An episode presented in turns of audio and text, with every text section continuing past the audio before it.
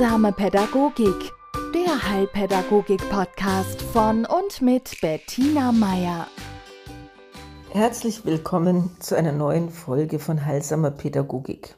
Mhm, ich weiß nicht, ob Sie das kennen, aber manchmal gibt sich das Leben wirklich Mühe, um einen durch sagen wir, unterschiedlichste Situationen immer wieder darauf zu, ja, sagen wir, darauf hinzuweisen, dass es jetzt gerade was gäbe, was zu begreifen wäre.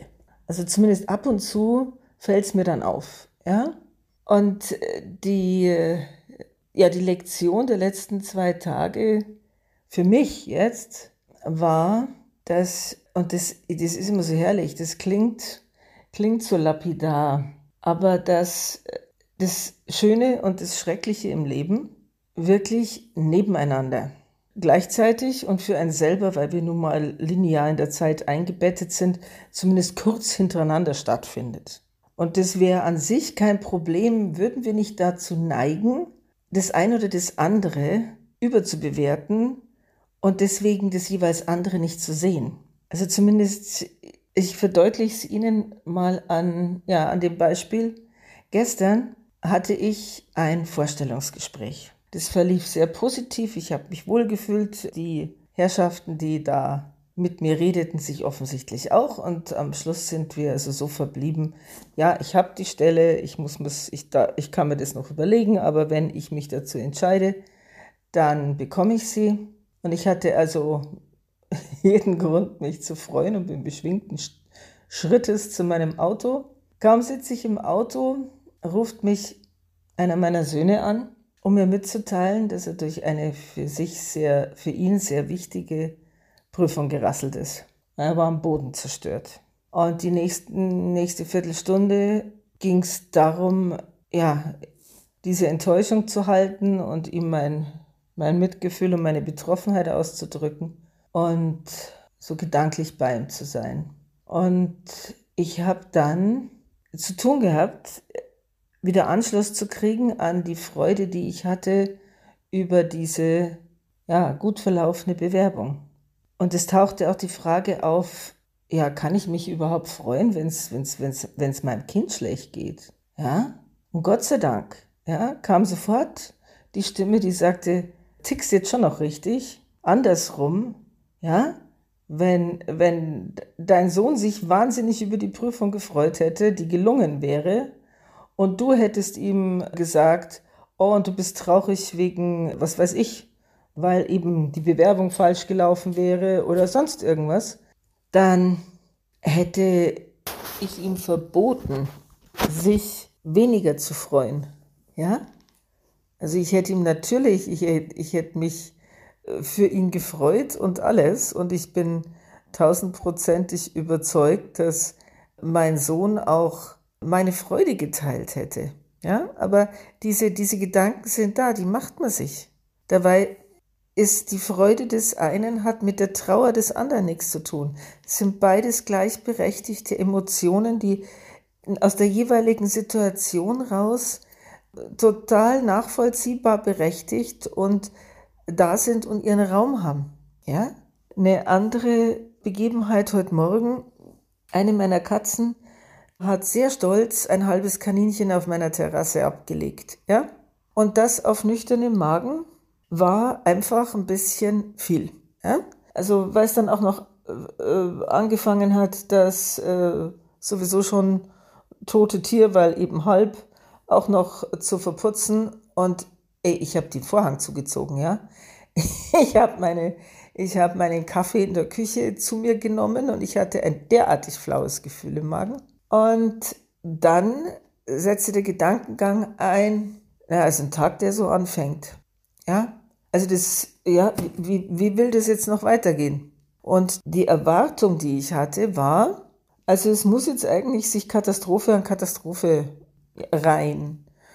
Und ich hatte einen Termin ausgemacht mit dem Heizöllieferanten und da ging es schon darum, ich, ich musste den um acht haben und äh, weil ich dann in die Arbeit will.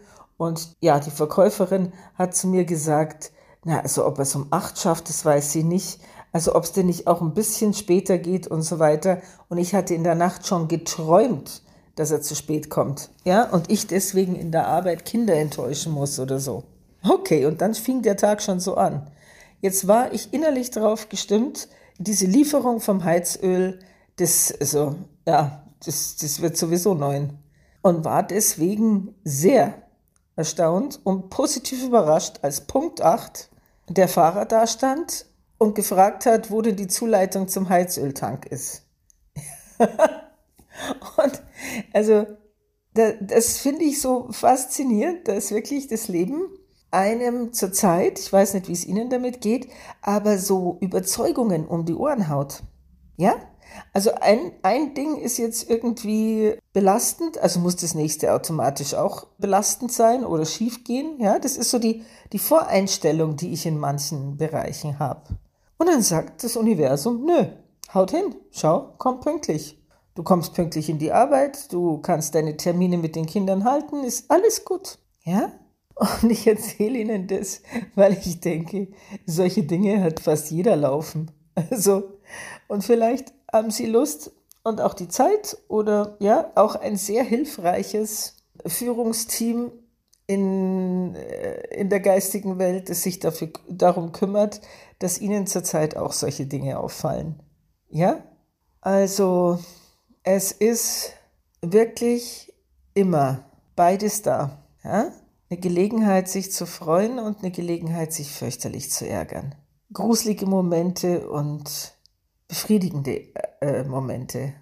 Und das, was wir gerne machen, ist, dass wir versuchen, aus, je nachdem, mit welcher Brille wir auch vielleicht schon geboren wurden, ja, oder welche wir uns im Laufe der Jahre angeeignet haben. Also ich meine jetzt eine emotionale Brille, so eine Voreinstellung. Ich sehe immer nur oder meistens das, was schief läuft. Ja? Oder die Voreinstellung, oh, ich finde alles super, gibt keine Probleme, ich schaue prinzipiell nur auf das, was gelingt. Ja?